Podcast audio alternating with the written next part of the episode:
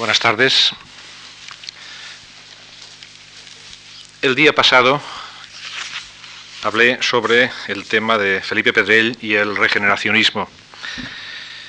Felipe Pedrell intuyó, trabajó y personificó una actitud en cierta manera preconizadora de lo que a final de siglo se llamaría, con Joaquín Costa de precursor, propiamente el regeneracionismo.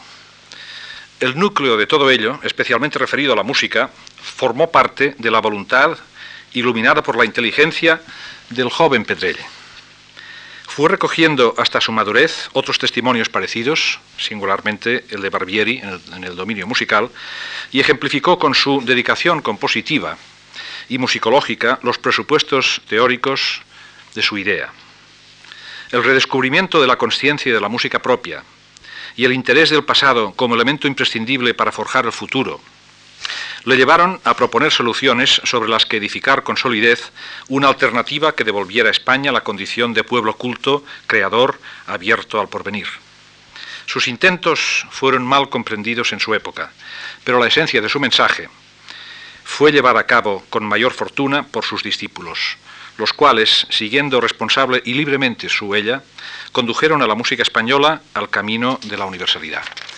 Hoy vamos a ver, eh, será imposible mm, hacer una valoración de todos sus discípulos, en primer lugar porque fueron muchos y en segundo lugar porque el grado de relación con Pedrell fue muy diverso, pero eh, me ha parecido que recogiendo quizás los más importantes y de los que tenemos mayor documentación, el caso de Albéniz, Granados, Falla, eh, Roberto Gerard y eh, Anglés, porque eh, especialmente eh, en lo que se refiere a la musicología creo que es quizás el discípulo que más representa esta continuidad y por lo tanto vamos a ver hasta qué punto todo este mensaje de Pedrell, que él no tuvo la fortuna de mm, ver fructificar en su época y, muchísimo menos como se merecía, fue llevado a cabo con, por sus discípulos. Albéniz conoció a Pedrell hacia 1882, eh, ya con una experiencia importantísima. Bueno, en este momento Albéniz tiene 22 años, pero es un hombre que aparte de su aventura humana, que de todos ustedes conocen, eh, había recogido ya eh, enseñanzas importantes en el Conservatorio de Bruselas y en Leipzig. Eh, había recibido consejos y orientaciones de Liszt y contaba también con una producción pianística considerable. Pedrell dice sobre la relación con, eh, con Albéniz, eh, nuestras especulaciones, no habla nunca de enseñanzas, fueron conversaciones, que no lecciones. Y dice también eh, en su artículo necrológico del año 1909, en La Vanguardia de Barcelona, dice, todos hemos sido más o menos sus maestros. Y yo, que lo fui en diversas ocasiones, nunca tuve el mal gusto de llamarle mi discípulo porque temperamentos artísticos como el de Albéniz no son enseñables. Esta actitud de Pedrell con Albéniz eh, es pareja, mm, aunque distinta, de la que tiene también con Granados considera que ambos son eh, artistas. Además, eh, fíjense que eh, tanto Albéniz, que en este caso pues, es en 1882 cuando entra en contacto con Pedrell, como Granados, que es eh, un año más tarde, en 1883, eh, en ese momento pues, no es tampoco la personalidad que, fue pues, unos 15 años después y los tiene, vamos, para él no son sus discípulos, son, son sus amigos y además valora muchísimo no solamente los conocimientos adquiridos, sino también el talento el talento que demuestran. Eh, en el caso de Albeniz, además, eh, bueno, los dos diríamos, pero en el caso de Albeniz, eh, yo he encontrado que es, eh, por lo menos los documentos que hasta ahora han aparecido, es el único que le tutea. Le tutea y además se permite pues, hacerle muchas bromas, se despide de ti, tu gordo pianero, Isaac, etc. Entre la producción pianística de Albeniz, pasada una primera etapa mm, salonier eh, de valses, mazurcas, etcétera, influida por diversos compositores europeos y especialmente lo que podían ser el legado schumanniano eh, que se mm, adivina, por ejemplo, en las melodías de Becker, eh, vemos enseguida que eh, hay una vuelta a lo español que es en la década del 1882, 1892, 93, coincidente justamente con esta, este contacto con Pedrell que ya no, vamos, que continuaría a lo largo de toda su vida. Eh, es el momento, por ejemplo, estas primeras obras, la Rapsodia Española, la Serenata Árabe, las danzas españolas, los cantos de España, en el cual empieza a haber un lenguaje improvisador muy diferente y una confección, eh, una contribución, vamos, a lo que después sería en cierta manera conocido como el tipismo español, eh, pero que, vamos, eh, en ese aspecto cabe distinguir perfectamente entre una visión que pueda existir a posteriori de unas coincidencias y la aportación genial y talentosa de, de Albeniz y de Granados en, otro con otro matiz. La aparición del lenguaje improvisador yo creo que es particularmente importante porque eh, Albeniz en este aspecto intenta una ficción, una, una, sutileza de llevar un tipo de, música que ya hoy día nuestra sociedad pues, no conoce, que es esta improvisación y por otra parte es un carácter abierto, en cierta manera relacionado con las, la estética musical de su época, muy, muy importante. Eh, mientras Pedrell, admirado por la categoría humana y artística de Albéniz, renuncia a proclamarse, como hemos visto, su maestro, en un rasgo de humildad sin precedentes. Pedrell no, en fin, es una persona pues muy angustiada y muy, muy pronto al, fin, a la reacción eh, directa. Albéniz siempre se llamó su discípulo. El carácter distendido y cordial de sus charlas, como hemos visto, se refleja muy bien en este texto de Pedrell. Dice, es un texto de Pedrell también la misma necrología que escribió a, raíz de su muerte. Dice, se ponía nervioso buscando las cadencias, las diferencias entre un instrumento natural y otro transpositor, hasta que un día me determiné a no hablarle más de reglas, ni de acordes, ni resoluciones, ni haches, ni otras zarandajas técnicas, sino de gusto fino e ilustrado, encaminando bien y derechamente aquella intuición superior que poseía. Con ello, y secundado por la educación sólida, directa e inconsciente que recibía de la admirable literatura pianística, nutriéndole a la vez imaginación y corazón, fuera reglas, insistía yo, y pega fuego a todos los tratados de armonía, de composición y de organigrafía instrumental, que no se han escrito para ti y que enredarían tu genio. Fuera reglas, repetía él preocupado. Pero cuando necesite al menos, y cuando necesite al menos saber los nombres técnicos de las cosas, ¿qué haré para que no me echen en cara mi ignorancia? Invéntalos. Al acorde de séptima de dominante le llamas acorde de las ondas hercianas y a la escala de tonos la escala de rayos X. Esta atmósfera distendida eh, es muy rara en Pedrell eh, y, demuestra, mm, en primer lugar, pues esa humildad que solamente se encuentran en los, en los verdaderos maestros, estos maestros que saben que su misión es que los discípulos le superen, y por otra parte, pues también en este calor humano tan importante que, por supuesto, que Albeniz irradiaba no solamente con Pedrell, sino con todo el mundo. Viendo eh, esta atmósfera tan radicalizada de la España de, finales del siglo XIX y, no solamente en nuestra profesión, sino, pero sí, pues también en nuestra profesión, da felicidad encontrarse con caracteres como los de Albeniz. Pobre Bretón, pues que andaba siempre preocupado con las, las mil y una que le hacían, pues venía Albeniz y le hacía cualquier cosa y ya está, se había terminado todo. Es decir, eh, una personalidad pues noble, entregada, etcétera, y de talento. Las relaciones entre maestro y discípulo fueron siempre muy francas. Albeniz fue su mejor paladín, para la representación de los Pirineos. Eh, claro, este es un tema mm, recurrente en, Pedrell. Eh, eh, el hombre, claro, los Pirineos para él representaron, o al menos así nos lo dice, y, lo va contando no, no, solamente antes de la época, sino también en la visión a posteriori, cuando escribe él su biografía, las jornadas de arte, etc. Eh, para él los Pirineos fue el punto de inflexión entre eh, todo su ideal y el, inicio de una desesperanza que, que cada vez pues, va siendo más real. Los Pirineos no eran simplemente una obra suya, él ya había visto representadas otras obras suyas. Los Pirineos era, eh, pues como vimos, eh, el, manifiesto nacionalista, y nacionalista no en el sentido peyorativo, sino en el sentido de decir, vamos a devolver a este país la dignidad que como potencia musical, y potencia también en términos culturales, le correspondió, y sobre todo vamos a soldar esta historia de la música y por esto insistía tanto en la recuperación del pasado, no por un interés puramente cultural, sino porque este pasado era el testimonio de una conciencia y esta conciencia nunca dejó de existir. Y por esto en la respuesta a Hanslick que les comenté el día pasado, lo que más le interesaba a Pedrell era no solamente no contestar, digamos, a las cuatro pues inexactitudes que seguramente pues una persona mm, no enterada mm, ni preocupada por la música española podía saber, sino demostrarle que aquel texto lo que decía que el texto de su amigo Ishart en el año 89 que provocó los Pirineos, el hecho de que hubiese habido una regularidad continua en el quehacer musical, la conciencia, el valor, etc.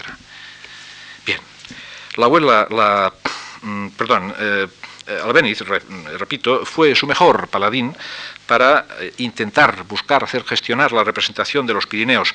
Y de hecho cuando estos eh, los Pirineos se representaron en 1902 dos, en condiciones que ya hablamos el otro día pues en condiciones no precisamente las mejores eh, fue sobre todo debido a la gestión de Albeniz, que aglutinó a, a todos los discípulos y juntamente con Millana y con muchos más y Amigos de Pedrell logró que al final eh, pues, se pudiera representar la ópera. También antes con Morera y Granados, en 1895, que eh, esos tres eh, compositores formaron una sociedad para representar óperas en Barcelona.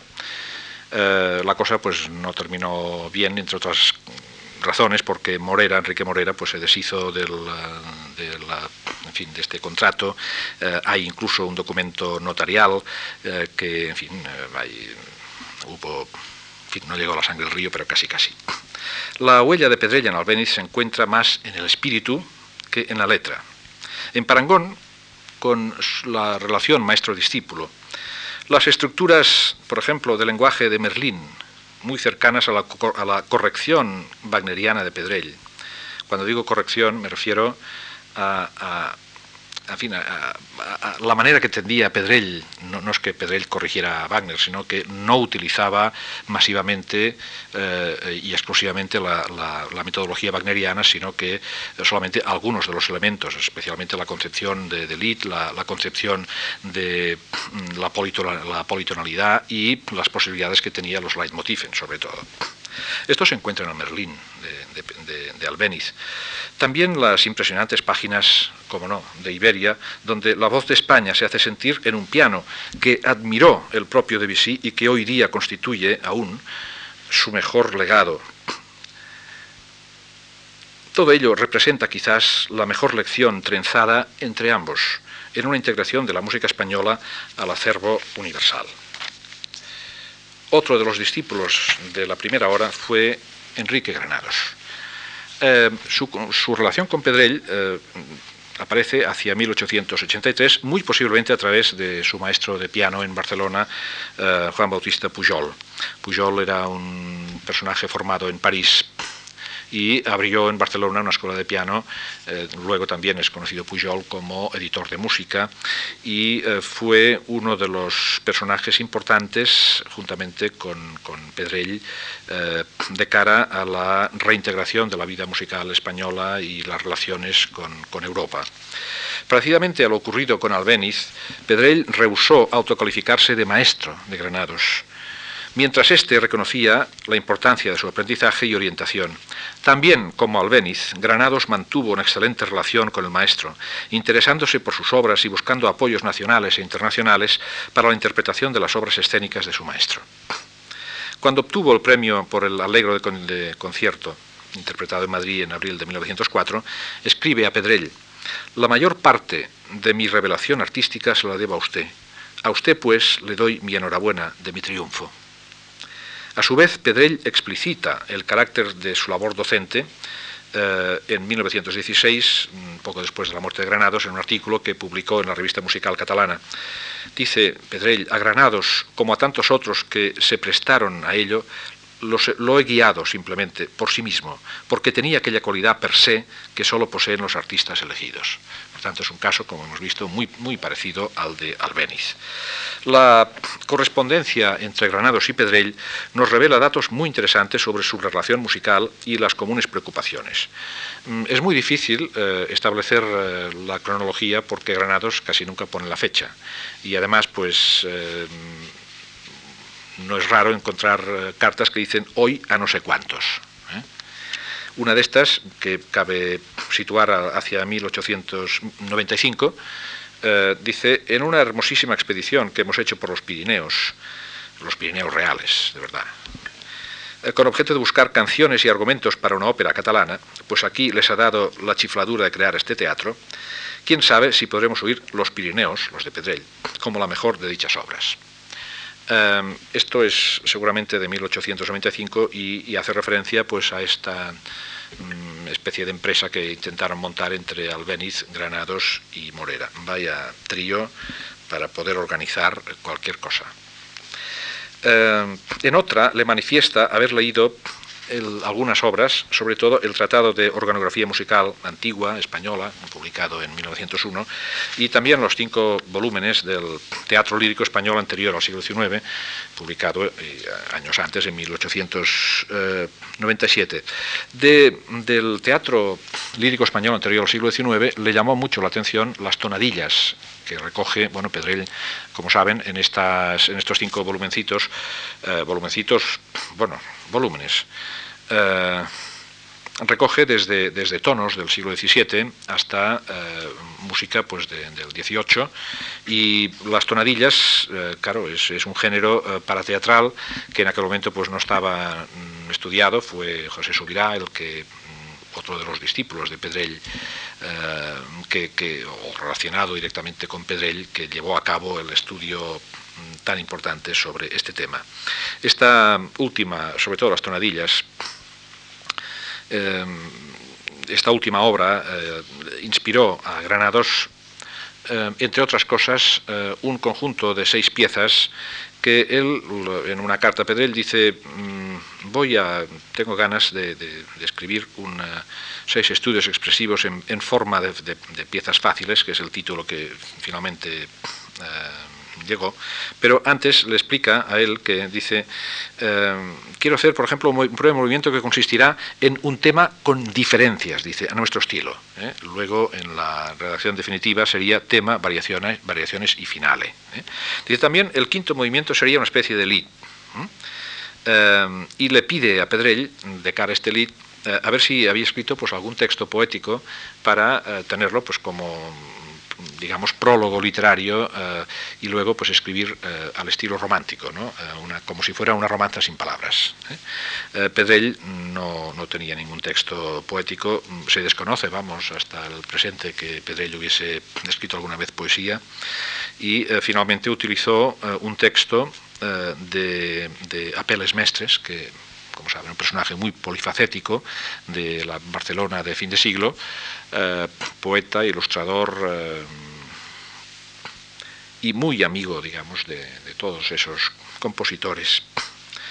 A pesar de la relación de Granados con el modernismo, relación que a veces ha sido más culpa de la, simple cronología que no de unos hechos y sobre todo de una conciencia, eh, las primeras obras escénicas de, Granados como son Fullet, Petrarca y Dante, incluyen un lenguaje wagneriano muy parecido al tipo de asunción del wagnerismo pedrelliano. Por ejemplo, pues hay Leitmotiven, hay eh, una estructura eh, instrumental y una, tímbrica pues muy relacionada no solamente con Wagner, sino, más concretamente aún con los Pirineos, con la manera de instrumentar de los Pirineos. En otras, eh, por ejemplo, Gaziel, Picarol, Liliana, encontramos eh, un estilo, pues quizás más propio, más desenvuelto, eh, que lo acerca a lo popular, incluso a veces, incluso a veces con el uso de mm, temas musicales folclóricos, para entendernos, documentos etnomusicológicos. María del Carmen representaría el uso del lenguaje perfectamente nacionalista en consonancia con el núcleo general del legado pedrelliano. El eh, repertorio pianístico de Granados sublima la referencia concreta o la cita culta en aras de un folclore imaginado. Es cierto que en, algunas obras eh, aparecen, si no citas textuales, si, eh, por ejemplo, pues algunos esquemas armónicos o eh, incluso ostinati o eh, algunos esquemas escalísticos de carácter modal que son atribuibles eh, a determinadas obras o, a determinadas tendencias de, de, la música española en documentos etnomusicológicos. Pero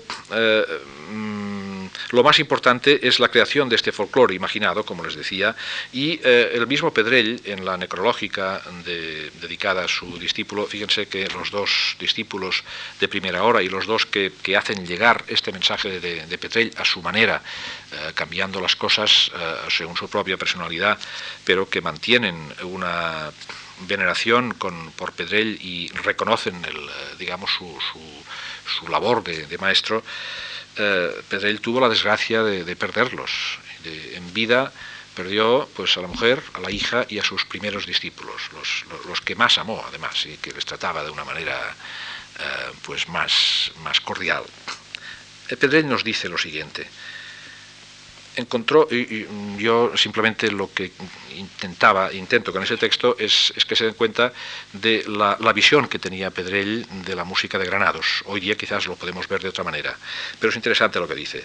Encontró, dice, las afinidades del orientalismo de nuestros cantos. Este es un tema que también preocupó mucho a Pedrell, porque en la Cataluña fratricida de aquella época recibió palos mm, por parte de los modernistas eh, claro, los modernistas representan una apertura hacia Europa, hacia la Europa gótica, para entendernos. La apertura hacia Europa eh, aparece tanto en, en, eh, España como en Barcelona, en la Barcelona, digamos, de los años 30-40, eh, ya hay, digamos, unas tendencias. Pero eh, está clarísimo que el modernismo, a partir del 1888-90, eh, pues busca estas tendencias de la Europa del Norte. esto explicaría, por ejemplo, pues alguna, o ayudaría a explicar, por ejemplo, la recepción tan cálida del wagnerismo en, en Cataluña. Bien, Pedrell, en sus eh, trabajos etnomusicológicos, mm, pues encontró una gran cantidad de temas eh, de canciones eh, orientales, de canciones pues basadas en esquemas escalísticos árabes, que por otra parte son comunes con todo el Mediterráneo. Claro, mm, Pedrell hacía ciencia y los modernistas, mm, pues no todos hacían ciencia. El modernismo no es una ciencia, sino que es una opción de carácter artístico con ribetes que luego pues intentaron ya no solamente, es decir, se salen del, propio diseño de la música y entran incluso en la política, pasando antes por la filosofía, etcétera, etcétera. Bien, mm, tuvieron pues a Pedrell como, eh, en fin, un, loco, es decir, eh, vamos, eso no va con nuestra cultura, nosotros somos europeos, etcétera, sin darse cuenta que esto formaba parte, justamente, esto forma parte de la cultura europea. Hoy día sabemos el gran legado del Islam. Todo lo instrumentario de la Edad Media nos llega a través de los árabes. La España de la Edad Media, esta buena España de la Edad Media, que tiene tres culturas, tiene pues la cultura cristiana, la cultura árabe, la cultura judía, y es esta época cuando más ha fructificado. ¿eh? Luego lamentamos pues todo lo que pasó. ¿eh? Pero claro, eh, en, eh, digamos, en momentos de efervescencia de la, de la, Europa nórdica y de la Europa gótica, pues eh, esto chocaba y lo árabe pues era como considerado como inferior. Y hay unos textos en una revista, la revista de los modernistas, que se llamaba La Vens, hay unos, unos textos de Brosa eh, realmente dignos de juzgado de guardia, en lo cual pues tienen, en fin, claro, por tanto, Pedrell es muy interesante esto que dice, que encontró las afinidades del orientalismo de nuestros cantos. A todo eso hay que decir una cosa, que es que em, la ornamentación oriental adecuada, fina, delicada, alada, que requería su peculiar estilo ensoñador y vidente. Es un poco lo que hemos dicho antes, esta referencia al folclore imaginado, independientemente de que en alguna ocasión pues, eh, Granados pues, quisiera tomar una cita concreta e independientemente de las cosas que a veces aparecen, pero de las cuales los compositores no son conscientes.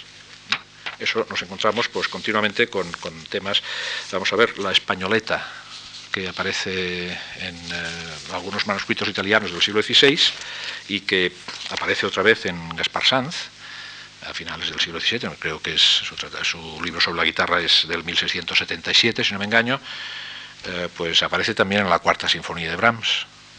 Bueno, no por eso vamos entonces a ver si Brahms se inspiró en un tema español, porque bueno, pues eso forma parte de una coiné que, recorre pues toda Europa. Bien, sigamos adelante. Manuel de Falla. Falla se convierte en discípulo de Pedrell entre 1901 y 1904, cuando eh, Pedrell está en Madrid. El día pasado, eh, si se acuerdan, hice una brevísima cronología de lo que era la vida de Pedrell. Pedrell se traslada a Madrid en 1894 y allí vive 10 años, hasta 1904, en que vuelve otra vez a Barcelona. el traslado a Madrid era fundamentalmente por las expectativas que tuvo, como ya les dije, de la posibilidad, que entonces se veía como bastante inmediata, de la representación de su ópera Los Pirineos, que no se representó en Madrid, se representó en Barcelona en 1902. En Madrid también, como recordarán, pues se le reconocieron los méritos. Eh, él eh, entró en la Real Academia de Bellas Artes de San Fernando, entró como profesor en el conservatorio, estuvo también pues colaborando eh, con las instituciones vivas del Madrid de la época, especialmente el Ateneo madrileño, etc. Bueno, pues en esta época es cuando Falla se convierte en discípulo de Pedrell. La fidelidad de Falla a su maestro es vamos, por encima de toda medida. Hemos admirado la cordialidad y el buen tono de sus dos primeros discípulos. Eh, eh, esto es un grado superlativo en el caso de Falla y además de una fidelidad, de una nobleza inenarrables. ¿Cómo vamos a poder? Bueno, ya saben seguramente, pero eh, creo que tengo algún documento que aún, algún documento inédito, me, parece, que les podré presentar. La fidelidad a su maestro fue total a lo largo de su vida, así como el reconocimiento a su labor de guía espiritual de buena parte de su obra. Eh, por ejemplo, La vida breve representa, según Federico Sopeña, el primer capítulo de lo popular, asumido como inspiración personal. Claro, la vida breve eh, inicialmente pues se suponía que, o se supone, vamos, que se trabajó entre 1904 y 1905 eh, y, dice por eso también eh, Sopeña, Pedrell se ha ido, Pedrell ya en 1904 eh, vuelve a Barcelona, a finales del 1904, dice Pedrell se ha ido, pero la vida, en la vida breve se palpa su magisterio. Todos conocemos pues, la obra anterior de Falla, y a partir de aquí pues parece que empieza a, evidenciarse la, no, la influencia, pero sí las, la huella, en todo caso, de Falla perdón, de, Pedrell.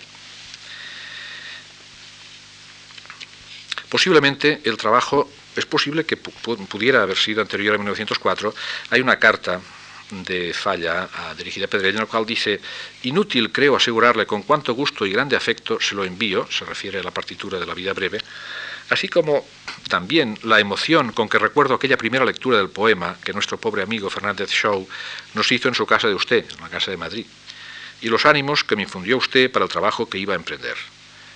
Mucho deseo saber su opinión de usted, maestro, sobre mi trabajo, aunque por tratarse de una simple reducción, es la partitura de canto y piano, solo, podrá verlo de modo incompleto. Esta es una carta, una carta del año 13. Pedrell fue uno de los principales inductores del viaje de Falla a París, a todos sus discípulos les recomendó siempre el contacto con Europa. Era un ejemplo de honestidad nada común. Él decía, yo ya no os puedo enseñar más y lo que tenéis que hacer es salir. Salir porque este país es pequeño y aquí pues no hay nada más. O sea, que salir afuera y em, eh, intentar sacar al máximo partido y llevar la música de España a darlo a conocer también, eh, especialmente a Europa. Falla reconoció siempre eh, esta labor de Pedrell en una carta del año 8, es recién llegado a París, del 9 de febrero del, del, 1908, dice, cada vez me alegro más de haberme decidido a venir a París y estoy agradecidísimo al modo como aquí me han acogido y alentado para trabajar. Albéniz se ha portado conmigo admirablemente. Yo no sabía que estaba en París, pero Ducas, que fue el primero a quien hice conocer la vida breve, me habló de él y me dijo que quería que me conociese. Él, se refiere al Albéniz, fue quien me presentó a Paul Millier, quien está traduciendo ya la obra y tiene decidido empeño en hacerla representar. A usted, maestro, se lo debo en gran parte, puesto que usted ha sido quien me abrió los ojos en la composición. Nunca lo olvidaré. Ya supondrá cuánto he hablado de usted con Albéniz, uniéndonos a los dos un tan sincero afecto y admiración hacia usted. Eh, un punto interesante de la guía de Pedrell fue el interés por la música española del pasado, tanto en las canciones populares como en lo que él suponía, como dijimos el otro día, pues una segunda etapa de música culta, la música de autor. Él creía pues que el canto popular era el canto creado por el pueblo, el espíritu del pueblo. Dice, voy a procurarme la obra, eh, se refiere a uno de los volúmenes de la autobiografía de Pedrell, Las Jornadas de Arte, dice, voy a procurarme la obra que Ollendorf le ha publicado a usted y les ruego me indique los títulos y casas editoriales de sus colecciones de cantos populares, así como de las cantigas de Alfonso el Sabio, armonizadas por usted, que recuerdo qué emoción me produjeron cuando las conocí en su casa de Madrid. Es una carta del año 10. Como sabido, algunos de los temas de, los cantigas, de las cantigas fueron empleados en la música incidental, por ejemplo, pues del Gran Teatro del Mundo, de 1927, y también en la salve de la Atlántida. Diversas utilizaciones de temas antiguos se encuentran diseminados en la música incidental de Los títeres de Cachiporra, García Lorca, El entremés de Cervantes, Los habladores, El misterio de los Reyes Magos, La vuelta a Egipto. Detrás de todo ello, ampliable a muchas más obras y especialmente en el retablo de Maese Pedro y el concierto para clave, donde la música antigua española es donde la música española antigua se funde con la del porvenir, aquella idea del el núcleo de la idea de Pedrell, que es la conciencia del pasado como garantía del futuro. ¿eh? la música antigua, tanto en, su edición de, como música tradicional, la música culta, y luego la relación con el porvenir. ¿Por qué? Pues porque eh, nunca, nunca decaiga, nunca se pueda decir que hay un parón, que hay un hiato, que hay un vacío. Y por eso es, en cierta manera, eh, vamos, el concierto para clave es uno de los testimonios más claros, además, donde se ve la unión de esos dos elementos. Como resumen, podemos ver que Falla recurría, con frecuencia a un repertorio muy determinado. Los romances, las cantigas de Alfonso X Sabio, el cancionero de Barbieri, el cancionero de Pedrell, el Parsifal de Wagner también y la obra de Tomás Luis de Victoria. Eh, detrás de todas estas obras están los ejemplos de Pedrell el culto a la música del siglo de oro hispánico y el proyecto de realizar un homenaje a Victoria, Tomás Luis de Victoria, proyecto que quedaría prácticamente descartado en Buenos Aires en 1942. No tenemos eh, ninguna duda en poder asegurar que la inspiración masiva de Falla en el repertorio folclórico español es una deuda eh, hacia su maestro Pedrell. Eh, durante los primeros años de su estancia en París, mm, Falla siempre mm, mandaba pues, todas sus obras para que Pedrell las aprobara. Por ejemplo, tenemos una carta referente a las tres melodías del año 1910 que fueron sancionadas por Pedrell. Eh, estas palabras de falla son suficientemente elocuentes para confirmar lo que les estoy diciendo. Dice en esta carta, le aseguro que cuando escribo música pienso frecuentemente, ¿qué le parecerá esto al maestro? Y nunca jamás olvido que fue usted quien me puso en camino del arte verdad, como siempre digo en toda ocasión que se me presenta. El recuerdo, pues, está siempre presente, hasta en aquellas obras que llevaron a Falla a los puntos más altos de su fama. Conociendo su carácter, no es posible que Falla eh, simplemente cargara las tintas para buscar el halago del maestro. Además, Falla era un, hombre que no era proclive al halago. Eh, el mismo Falla aseguró que mm, tanto en El amor brujo como las siete canciones españolas tuvo en cuenta los consejos de Pedrell. Eh, en una carta del a Felipe Pedrell, del 1914, le dice, deseando estoy conocer el cancionero popular. ¿Cuánto se le debe a usted en España? Yo voy a publicar ahora siete canciones populares. Lo he hecho como estudio sobre ello, pues he procurado evocar por el acompañamiento instrumental, de piano, el carácter no el de la canción, sino de la región en que se cantan. Mucho deseo podérselas enviar para saber su opinión tan preciosa para mí también referente al amor brujo, en otra carta de 1915, del 15 de junio, dice, bien quisiera que oyera usted el amor brujo, porque en él he procurado seguir muchas de sus admirables doctrinas. Aquí se hizo 30 veces en unos 20 días y luego, cuando marchamos a Valencia, Pastora Imperio lo representó allí seis veces, pero tuve la mala fortuna de que riñese ella con el director de la orquesta. Bien, eh, Falla muestra muchas veces en sus contactos epistolares un gran interés por el cancionero. El cancionero es uno de tantos proyectos de Pedrell que empezó gestándose pues muchos años antes y que no terminaría pues hasta los años 20 ¿eh? y fue, eh, fue providencial en este momento la presencia mm, al lado de, un Pedrell pues ya herido de muerte y un Pedrell muy disgustado por y muy muy mal estado de, de salud espiritual y moral, la presencia de una persona animosa y efectiva como, como Gerard, Roberto Gerard, que fue el que buscó incluso un editor. Él era de un pueblo de la provincia de Tarragona, de Valls, y buscó pues, un editor de Valls eh, para que le pudiera, mm, pudiera llevar a cabo esta, edición. La primera edición, de hecho, es de, Castells, la imprenta Castells de Valls. Em, Bien, pues en este el, interés de, Falla por el cancionero eh, es continuo y eh, hay una carta en la cual pues ya ha recibido parte del cancionero. Dice, querido maestro, esta carta es de, del, 18 de julio de 1921, un año antes de su muerte. Querido maestro, de la muerte de Pedrell, eh, he recibido el ejemplar del cancionero que usted ha tenido la bondad de enviarme y le agradezco de todo corazón. Qué obra admirable y emocionante. En ella está guardado lo más puro espíritu de nuestra música. Aseguro a usted, maestro, que en no, pocos casos, al leerla y al tocarla al piano, se me han saltado las lágrimas, aunque no soy nada llorón. Muchos de los cantos me eran ya conocidos, por haberme muchos prestado usted en diferentes ocasiones, y hasta hecho algunos de menos. Una canción de columpio que usted nos hizo oír en una de sus inolvidables conferencias del Ateneo. Tal vez me equivoque, pero si en efecto no está incluida en el cancionero, agradeceré infinito a nuestro excelente amigo Roberto Gerard que me traiga una copia de ella cuando venga a Granada. Por él sé que han dedicado ustedes algunos ratos al sombrero de tres picos y ya supondrá a usted lo, lo gratísimo que me es saberlo.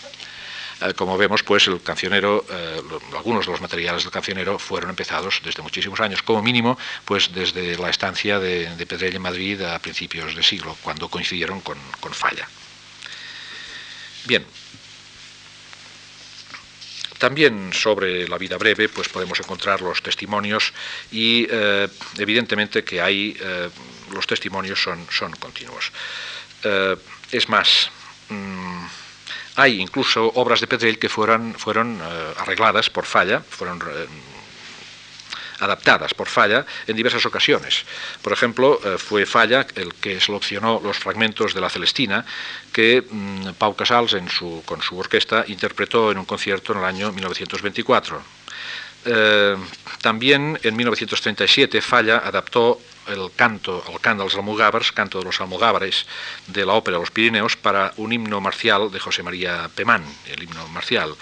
Trabajó también sobre el coro de monjes del prólogo de la ópera el, coro de monjes, perdón, del prólogo de la ópera, en vistas a un proyecto de homenaje a su, maestro iniciado por la Asociación Wagneriana y continuado por la Institución Cultural Española. Reorquestó también la canción de la estrella de, los Pirineos y también trabajó en La Glosa. La Glosa es una sinfonía jubilar eh, que mm, compuso Pedrell para la inauguración del edificio del Palacio de la Música de Barcelona en 1908.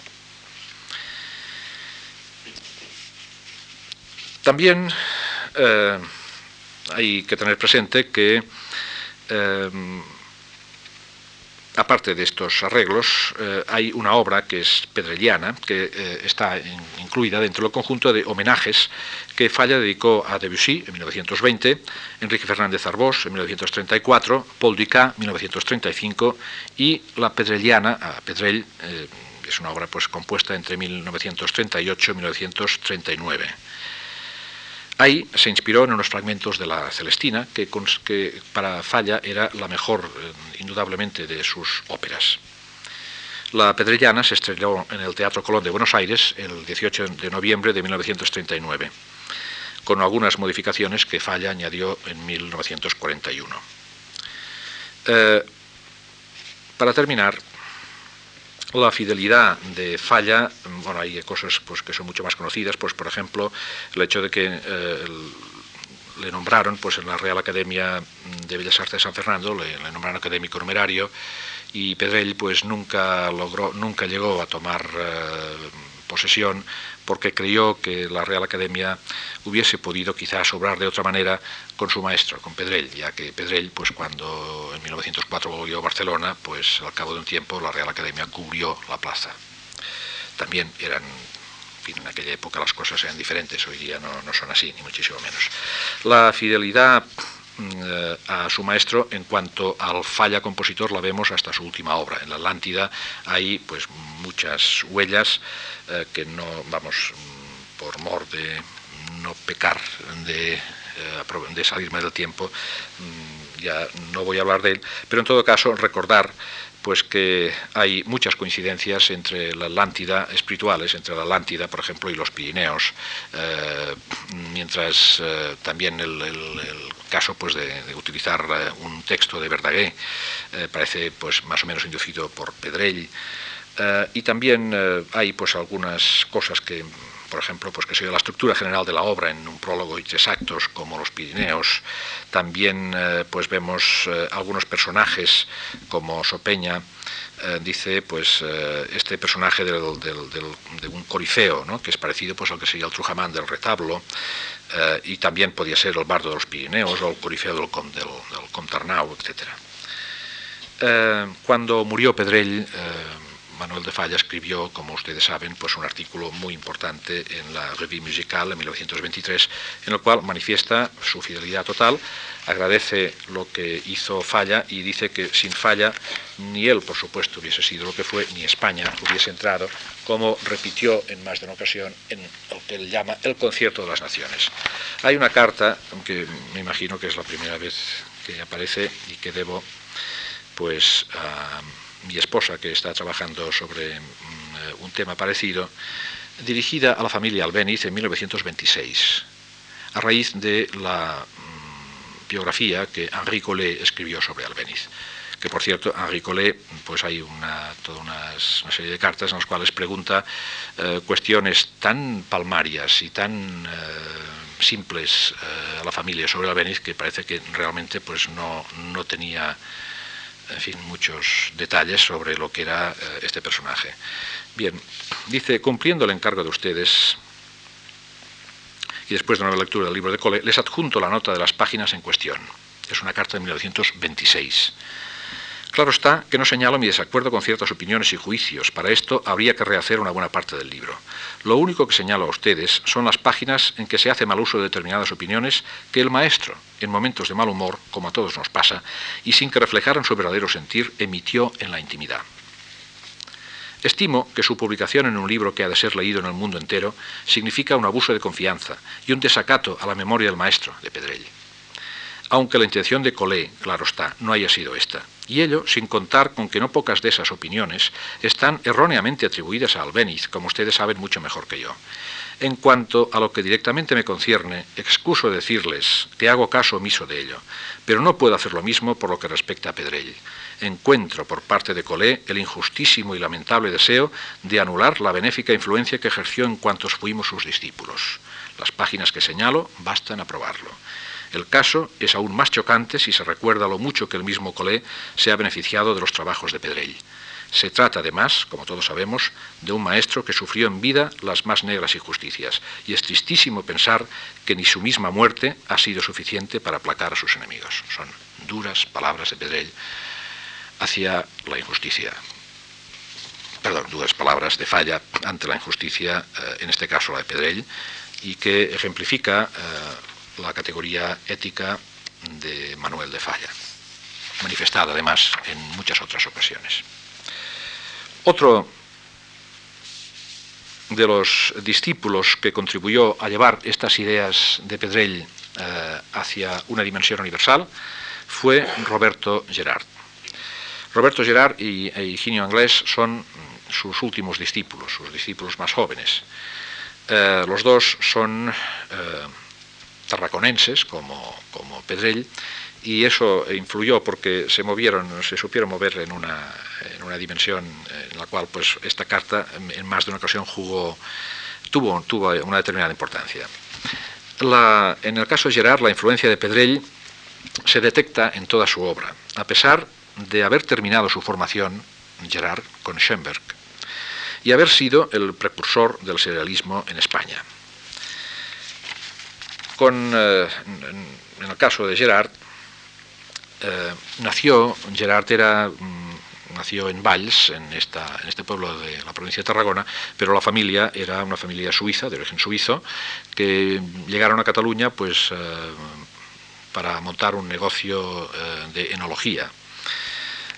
Estudió eh, primero en su ciudad natal, luego se trasladó mm, en su juventud a Múnich para estudiar en la Real Academia de Música y volvió en cuanto pues, empezó la Primera Guerra Mundial en 1914.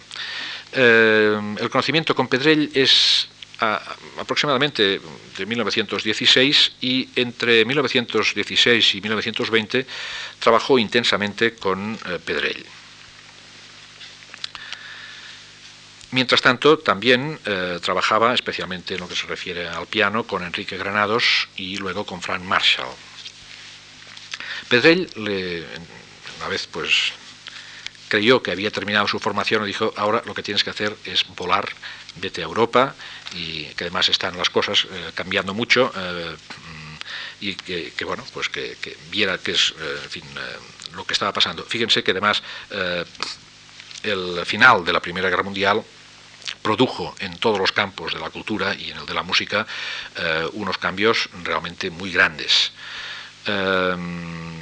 Mm, parece que no fue Pedrella el que le aconsejó que fuera con Schoenberg, sino que esta fue una decisión eh, más personal del propio Gerard, pero lo importante fue que eh, este fue el maestro escogido, además en los años, estos siete años de silencio de Schoenberg, del cual, con el cual eh, Gerard estudió y llegó a ser ayudante suyo y luego pues uno de sus discípulos, aparte de sus dos grandes discípulos, eh, Berg y Anton von Beveren, y también pues, eh, Ernst Krenek, etc., Roberto Gerard fue uno de sus principales valedores. es muy curioso, por lo tanto, porque Pedrell, mm, en este aspecto, así como Albéniz, Granados y Falla han entrado en contacto especialmente con la música francesa.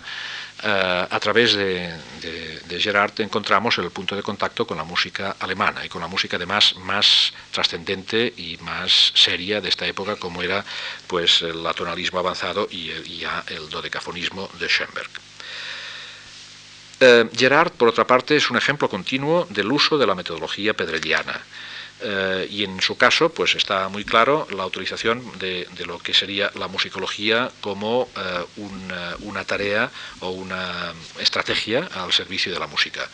Eh, todos los materiales, él hizo mucho trabajo de campo, siguiendo las instrucciones de Pedrell, de la manera más científica según la época, y curiosamente participó en el archivo de etnografía y folclore que creó curiosamente la cátedra de ética de la Universidad de Barcelona, entonces regida por un personaje excepcional que fue eh, el doctor Tomás Carreras Artau. Eh, también eh, Tomás Carreras Artau, reclutó a Higiene Inglés para la Biblioteca de Cataluña y en este aspecto pues, fue el que encauzó dos vocaciones importantes. Como ya he dicho antes, gestionó también con el editor Castell de Valls la posibilidad de eh, editar el cancionero eh, popular eh, español de, de, Pedrell. También durante la Guerra Civil intervino Roberto Gerard dentro de la Comisión de Salvaguarda del Patrimonio y, como es conocido, Roberto Gerard no solo pues, compuso una cantidad, no solamente tuvo una actividad compositiva, además de una calidad extraordinaria. Eh, no podemos olvidar nunca que Gerard es uno de los grandes sinfonistas del siglo, eh, pero también trabajó desde en el propio dominio musicológico, no solamente en la etnomusicología.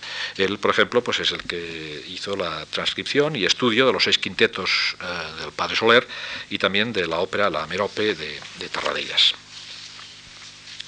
es especialmente, hay, una obra eh, que es L'alta naixença del rey en Jaume, es una cantata, con texto del poeta Carné, escrita en 1932, donde se ve eh, el punto exacto de inflexión entre eh, las teorías del nacionalismo de Pedrell y el, atonalismo expresivo o expresionista de Schoenberg. Por ejemplo, eh, de Pedrell pues utiliza eh, primero el material popular, el, material que es eh, pues canciones tradicionales, canciones según los sistemas de recolección de aquella época, los géneros cultos antiguos como son la letanía, el divino, la folía, la pasacalla, el coral, y de Schoenberg utiliza el atonalismo expresionista y también la relación entre la contrapuntística y la verticalidad armónica, eliminando todas las funciones tonales. Eh, esta obra además obtuvo el premio de la SIM, que es la Sociedad Internacional para la Música Contemporánea, de Ámsterdam en 1932.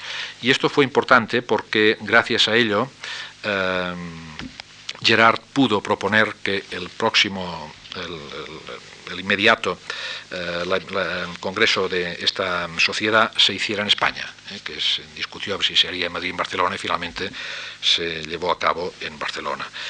Mm, concretamente, también conjuntamente con el tercer congreso de la Sociedad Internacional de Musicología que llevó a cabo el otro discípulo de Anglés, de, perdón, de Pedrell, que era Anglés. Por lo tanto, tenemos el testimonio de otro discípulo que, desde el punto de vista de lo que era la composición musical, llevó a su manera eh, estas eh, ideas pedrellianas y pues en contacto con la música germánica de aquel momento. Y termino con Anglés. Anglés eh,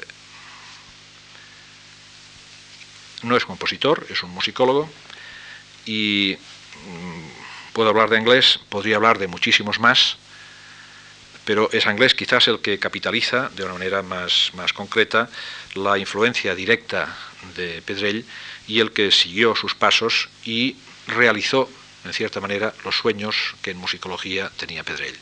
Los otros los realizaron especialmente estos discípulos y otros también que podríamos añadir, pero especialmente estos que hemos dicho. Anglés conoce a Pedrell en 1912.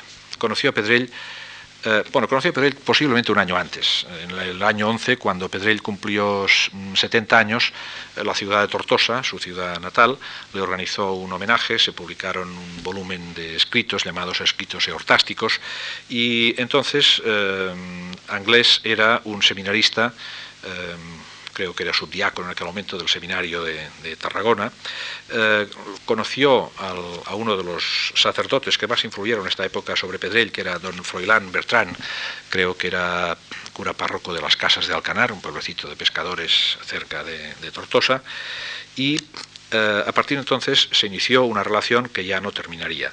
Pedrell aceptó a Anglés como alumno eh, empezando sus estudios de armonía en octubre de este mismo año, 1912, eh, después de que volviera de Montserrat, donde había ido a estudiar con el padre Suñol por, indicación de Pedrell. Suñol, Gregorio Suñol, como ustedes saben, en los años 30 llegaría a ser el presidente del Instituto Pontificio de Música Sacra y era uno de, los, de las cabezas visibles en la España de aquella época del movimiento gregorianista.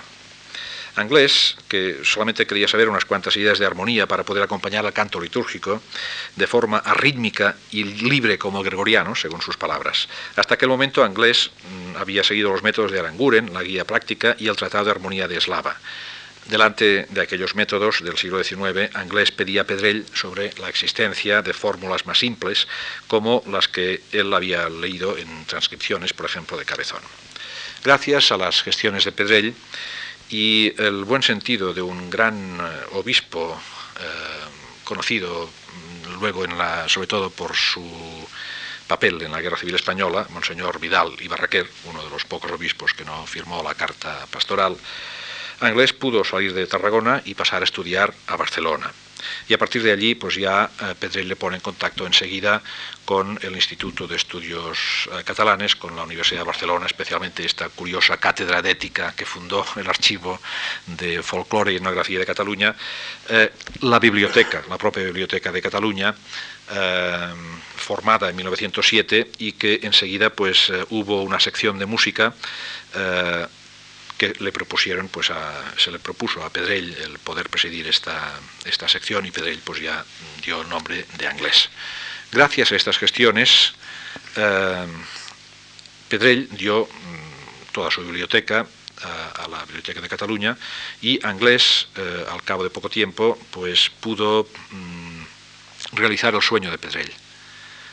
Anglés eh, le mandaron la propia Biblioteca de Cataluña pues, a estudiar en la Universidad de Göttingen y en la Universidad de Freiburg y con este mm, armazón pudo llegar a tocar y hacer realidad pues todo aquel, aquel ensueño de Pedrell, que además formaba parte de una unidad indisoluble y que aquí pues hemos tenido que explicarlo de esta otra manera. Eh, las ediciones de inglés desde la Edad Media hasta el Renacimiento, siguiendo las grandes tradiciones de lo que era la musicología en aquel momento en las universidades más avanzadas, que eran las universidades alemanas, eh, ya se hizo pues eh, una vez desaparecido Pedrell. Pedrell murió en 1922 y expiró en, en brazos de inglés.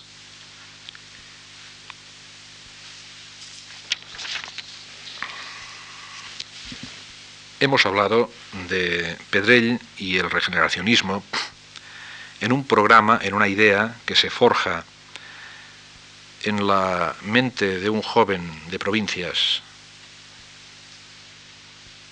atormentado por las desgracias de su vida, con sueños que posiblemente nunca hubiese llegado a realizar y que por una voluntad, por un tesón y por un talento no llegó él a realizar, pero sí a proponer. En todo caso, por sus frutos los conoceréis.